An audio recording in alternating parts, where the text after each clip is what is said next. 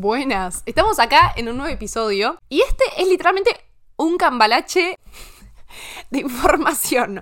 O sea, la idea para este episodio surgió de maneras muy extrañas. Primero, leyendo un libro de realización personal, ¿cómo se llama? Un libro de autoayuda, digamos, ponele. Escrito por Sadhguru, que es un genio, tiene un montón de videos en YouTube. Habla de temas re interesantes, re importantes y desde una mirada súper actual. Y el libro en cuestión es Ingeniería Interior de Sadhguru. Y el segundo eslabón para terminar de, unir este episodio, que, me terminó de hacer el, el clic en la cabeza, es que el otro día, ayer, tipo el otro día, ayer, hubo un evento que realizó ayer Spotify, em, y bueno, me invitaron, qué sé yo, y yo como que sabía que iba a pasar, pero no investigué mucho, tipo yo fui, qué sé yo, fui. Y de repente estoy ahí sentada esperando que, que empiece el espectáculo, lo que iba a pasar, y entran unas chicas de Concha Podcast, que es un podcast de Argentina súper famoso, y empiezan a decir, y ahí viene ella, la One, no sé qué, bla, bla, bla, bla, bla, bla, y yo digo, no, ¿será? Y de repente aparece Moria Kazan en el escenario, espléndida Moria, entra con una tapado azul, todo peludo, eh, y yo digo, no puede ser, tipo, esto es lo más random que me pasó en la vida. Y para la gente que es de Argentina, me imagino que conocen a Moria Kazan, tipo, es un icono cultural pop random, o sea, es muy bizarra, pero al mismo tiempo, bueno, no importa. Para la gente que no es de Argentina, no sé cómo describírselas, es una flaca, creo que tiene 76 años, y es un mamarracho espléndido, hermoso eh, de, la cultura de Argentina. Y bueno, ahora se está haciendo muy famosa por, de vuelta, es como que revolucionó, no sé, evolucionó a, a Generación Z, con Lali aparece en un video, bueno, no importa, no importa, muchas cosas, qué sé yo. Pero de repente como que yo tenía una mirada de ella súper banal y súper del mamarracho y de, del boludeo. O sea, como que nunca le había prestado mucha atención más allá del jajaja, Moria Kazan. Qué gracioso. Y ayer di una charla que yo dije, esta flaca está iluminada. O sea, tiene cosas muy sabias. Y decía cosas que de repente te estás cagando la risa y, al segundo te estás replanteando toda tu vida. Así que fue como la fusión que necesitaba eh, para para terminar de, cerrar las ideas que ya me están pasando por la cabeza, no sé. No sé cómo voy a unir. En mi cabeza tiene sentido unir estas dos cosas. Pero bueno, allá voy, vamos a intentarlo. El primer concepto, que es como torno a lo que gira gran parte del episodio, es lo experimentaste sí o sí adentro tuyo. Y bueno, no sé si lo. Creo que lo narré como el orto. Bueno, espera. Lo voy a leer textual porque acá tiene más sentido. Todo lo que te ha ocurrido lo has experimentado en tu interior la luz y la oscuridad, el dolor y el placer, la agonía y el éxtasis.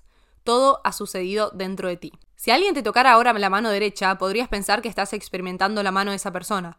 Pero lo cierto es que solamente estarás percibiendo esas sensaciones en tu propia mano. Esa experiencia sucede dentro de ti. Toda experiencia humana es creada por uno mismo al 100%.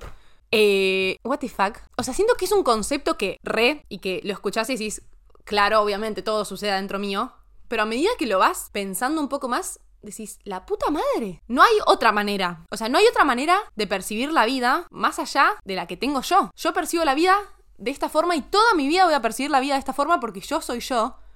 Y no puedo escapar de eso. O sí, iluminándome o alguna cosa así. Pero todos ustedes que me están oyendo perciben la vida de una manera totalmente distinta porque son personas totalmente distintas y no van a poder percibir la vida de otra forma nunca porque no van a poder salir de su cuerpo. O sea, hablando como muy estrictamente. Después sí, ¿no? Obviamente que puedes trascender y sentir otras experiencias y lo que sea, pero que es muy loco pensar que siempre se habla del concepto de vida y de que la vida es tan inmensa y enorme y maravillosa y, y, está en todos lados, tipo las lombrices en la tierra, los pájaros en el mar. ¡Ah, nada que verlo! Como que los pájaros en el agua. ¡Ay, Dios! No estoy diciendo cualquier cosa. No estoy re quemada. Los pájaros en el cielo, los peces en el mar, y etcétera, etcétera, etcétera. Como que a todo lado al que mires hay vida, las plantas, todo. Y nunca vas a poder experimentar la vida desde esa, de esa forma, porque vos siempre vas a percibir todo a través del filtro de, tus ojos y de tus sentidos y de, tu cuerpo. Y es un poco sofocante porque, o sea, no se puede escapar de esto y por más que lo intente, no puedo percibir la vida como lo percibe una planta, como la percibe un pez, como la percibe mi hermano, como la percibe mi papá, como la percibe una persona en China, como la percibe una persona en Taiwán, o sea, o sea siempre, siempre voy a estar ligada a este contexto sociocultural y a esta crianza que tuve y a esto y a esta serie de cosas que no elegí y a la vez sí. Y como dice Moria Kazan, lo único que no elegí es nacer. A partir del momento en el que nací, todas fueron decisiones mías. Obviamente más allá, yo no elijo los padres que tengo, yo no elijo la casa en la que vivo, yo no elijo el color de pelo que tengo, la cara que tengo, el cuerpo que tengo. Hay un montón de cosas que me exceden, claramente. Pero para mí, a lo que se refería, haciendo un análisis de Kazan, se refería, tal vez nada que ver, pero esto es lo que a mí me llegó.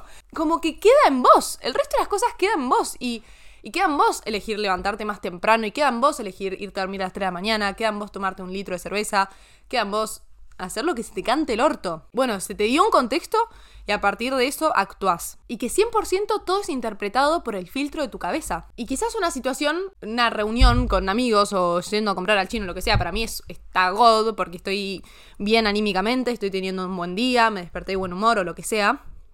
Y para una persona que está en el mismo entorno, es una situación de mierda porque tuvo un día de mierda. Y para mí, quizás, habiéndome despertado en un día de mierda, esa misma situación se transformaría en una situación de mierda. Y todas tus experiencias sí o sí pasan por el filtro de tu mente. Y en parte es súper sofocante porque decís, la puta que me parió, tipo, no, no se puede escapar, digamos, de esto. Pero al mismo tiempo te están dando 100% las herramientas. O sea, es como, vos decidís, paréntesis, vos decidís dentro de bla, bla, bla, bla, bla, bla, haciendo terapia, haciendo como, mm, superando traumas o lo que sea.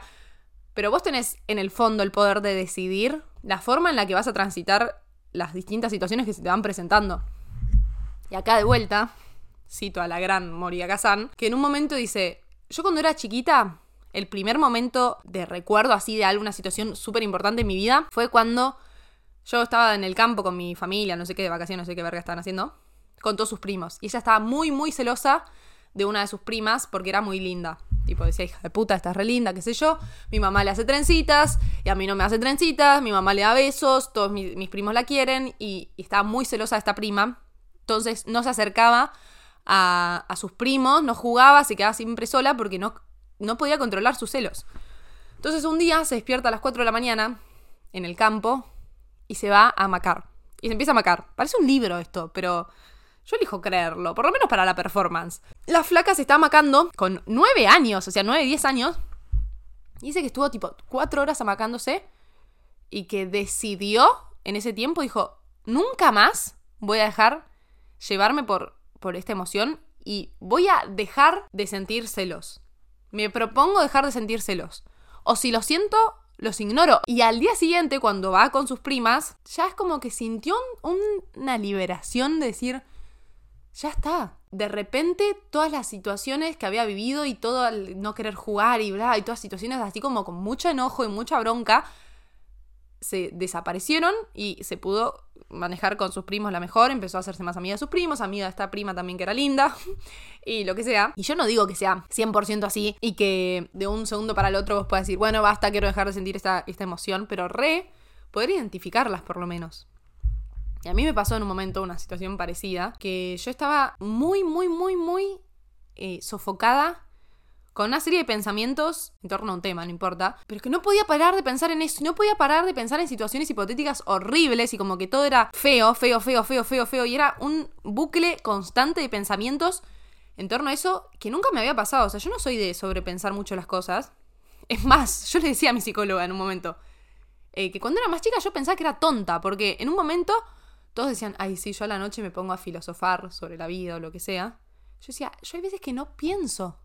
No se me cruzan pensamientos por la cabeza. Estoy haciendo algo y no pienso en nada. Y después más de grande dije, bueno, bien, está bueno. Pero mm, entonces de repente estabas atravesando una situación que me estaba sobrepasando y no podía salir del bucle de pensamientos. Pero era terrible y nunca me había pasado tan, tan, tan brusco.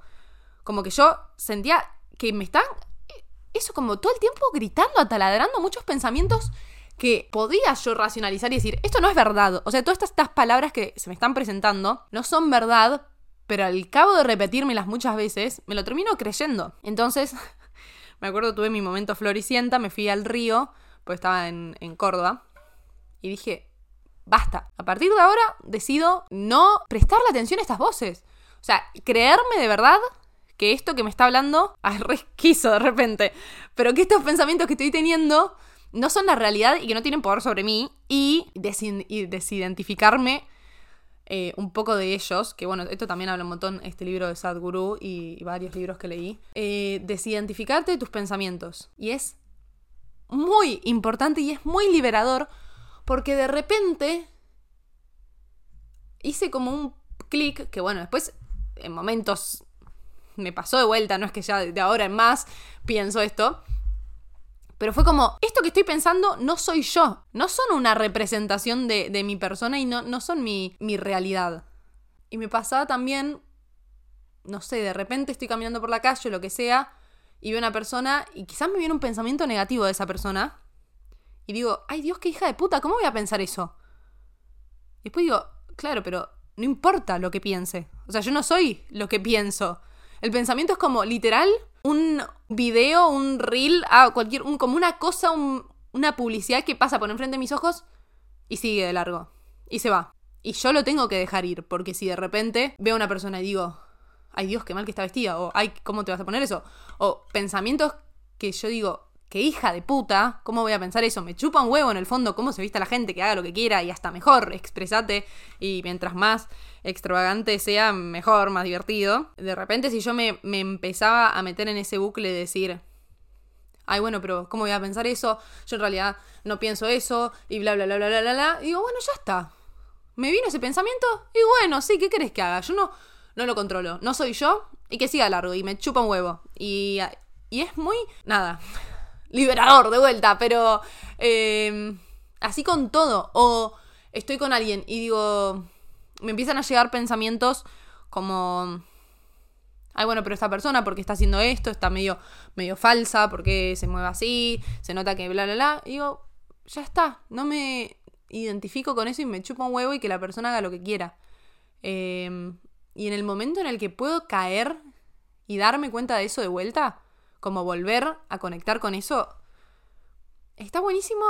Y a lo que iba con todo esto es esto de que todo lo que vos vivís y lo que viviste y lo que vas a vivir en tu vida eh, va a pasar por el filtro de tu mente.